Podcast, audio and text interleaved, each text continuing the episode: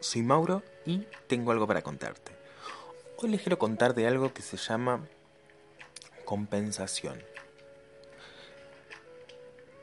Compensación energética, compensación en el sentido de algo que me va a devolver o algo que me va a hacer inmediato a la hora de, ejercer alguna actividad, tomar una decisión o en una vida cotidiana. Siempre hay dos fuerzas.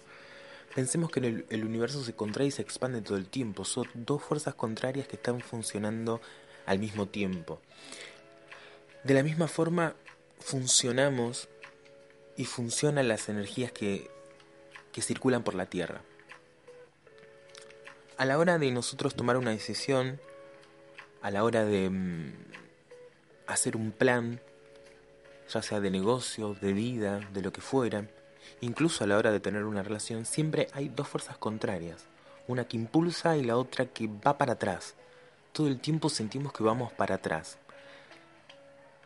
Lo que pasa comúnmente es que esa energía que nos tira para atrás es mucho más fuerte que la energía que nos lleva para adelante porque estas dos fuerzas nos hacen encontrarnos en el medio de una situación en donde muchas veces muchas personas, me ha pasado un montón de veces, no desequilibramos porque nos sentimos como en el medio de la nada. Hay todo un impulso interno que quiere y hay todo un montón de otra energía que te dice quédate ahí, no hagas nada.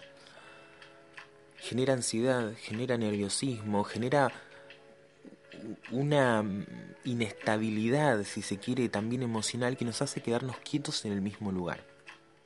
Para que esto no suceda, la ley de compensación lo que nos dice es qué cosa estamos nosotros dispuestos a, a negociar, por un lado,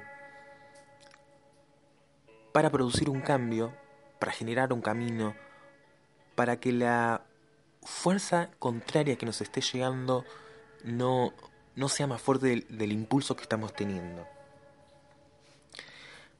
Una aclaración antes de seguir. No tenemos que confundir la compensación con la ley de causa-efecto.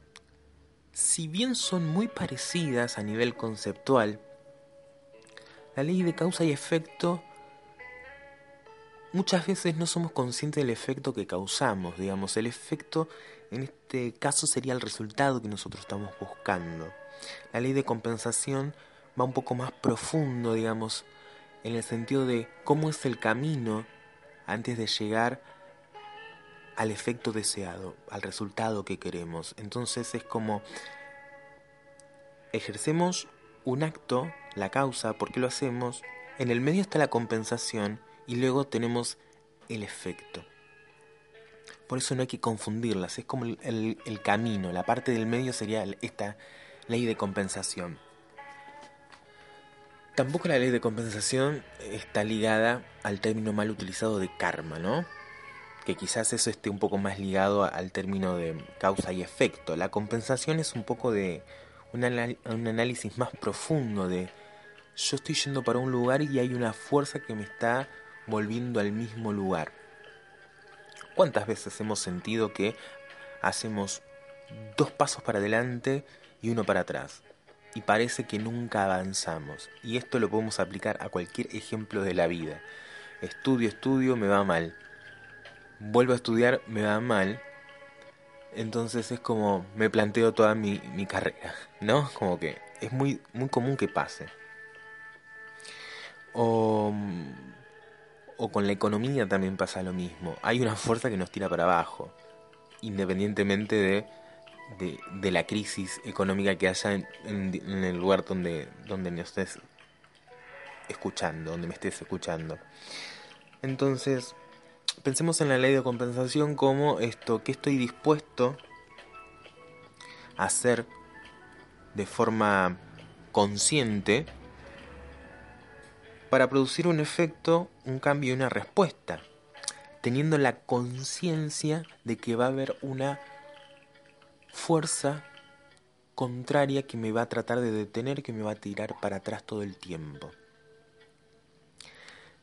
Estas dos fuerzas que se van a generar a la hora de hacer algo me van a mantener en el medio de una situación, en el medio de entre dos fuerzas, en donde lo primero que intenta hacer la mente es ponernos en estado de alerta y no hacemos ni una cosa ni otra, ni vamos para atrás ni vamos para adelante, lo cual genera un montón de emociones que nos angustian, que nos ponen nerviosos, terminamos no siendo felices porque sentimos que no estamos avanzando. Pero momento, esta ley de compensación, esta lucha de fuerzas, tiene su lado positivo. Vamos a mirarlo de otro lado. La ley de compensación está en el medio de estas dos fuerzas. En primer lugar, lo que nos hace es tener conciencia de los errores que estamos cometiendo a la hora de tomar una decisión, a la hora de trazar un plan, a la hora de, de tomar una decisión. O sea, nos va a dar, digamos, de forma inmediata el error que estamos cometiendo. Porque si hay una fuerza contraria que está viniendo, que nos está deteniendo, nos hace pararnos a reflexionar. ¿No? Pero por otro lado, y otro aspecto positivo que tiene esta ley de la compensación, tiene que ver con la negociación. Porque si yo me doy cuenta de forma inmediata la mm, aquello que me está trabando, el error que estoy cometiendo, entonces empiezo a negociar conmigo mismo, con un otro, empiezo a mirar y entender las cosas que yo tengo que ceder algunas cuestiones, tengo que modificar algunas otras, tengo que quizás ir para atrás para agarrar otro camino con mucho más impulso, pero esta ley de compensación intenta de alguna forma entender el mundo de una forma un poco más dual. ¿Está bien? Mm, no lo sé. Pero estos aspectos positivos y negativos de la ley de compensación, en definitiva lo que nos hace plantear es que siempre va a haber dos fuerzas contrarias a la hora de que vos hagas algo.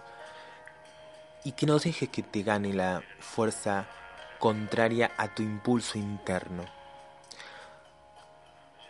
Muchas veces a la hora de, tomar decisiones en mi vida, incluso en esto de hacer el podcast, um, hubo una necesidad, un impulso interno que me llevó a decir, este es el momento, no otro. Al mismo tiempo me encontré con muchas dificultades, técnicas sobre todo, y muchas otras energías contrarias, que por un momento pensé en no hacerlo nunca más.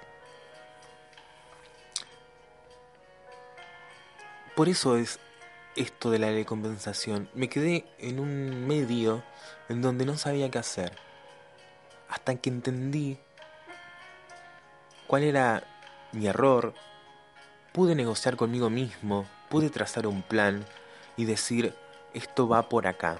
Yo siento internamente de que va por acá. Y tener esa, esa certeza de hacer este análisis, luego de encontrarme con estas dos energías contrapuestas, una de avance y una que me que me retenía y me llevaba para atrás, hizo que, que todo sirviera y, valga la pena en el sentido de que puedo ir avanzando lentamente, ir negociando y replanteándome todo el tiempo, porque esa energía contraria lo único que hace es decirme, hey, pará un poco, no te olvides que sos Mauro, que sos humano y que tenés ciertas limitaciones, Trata de resolverlas, no te mandes con todo, tenés cierto cuidado, va por ahí. Entonces la ley de compensación me está hablando de esto. La ley de compensación también nos hace consciente de nuestros errores. Si nosotros hacemos algo que sabemos que va a tener cierta repercusión, tenemos que estar atentos todo el tiempo a esto que nos va a volver. Así como si hacemos algo bueno sabemos que nos va a volver algo bueno, pero de repente eso bueno que nos está volviendo nos hace mal. Entonces es una energía contraria a todo eso bueno que estuvimos dando. Em, he atendido en este tiempo gente que por ahí daba amor o era artista y todo lo que emitía y todo lo que salía de esa persona era, era muy bueno para el resto de las personas. Pero él recibía una energía que lo sobrepasaba de bueno y la terminaba haciendo mal.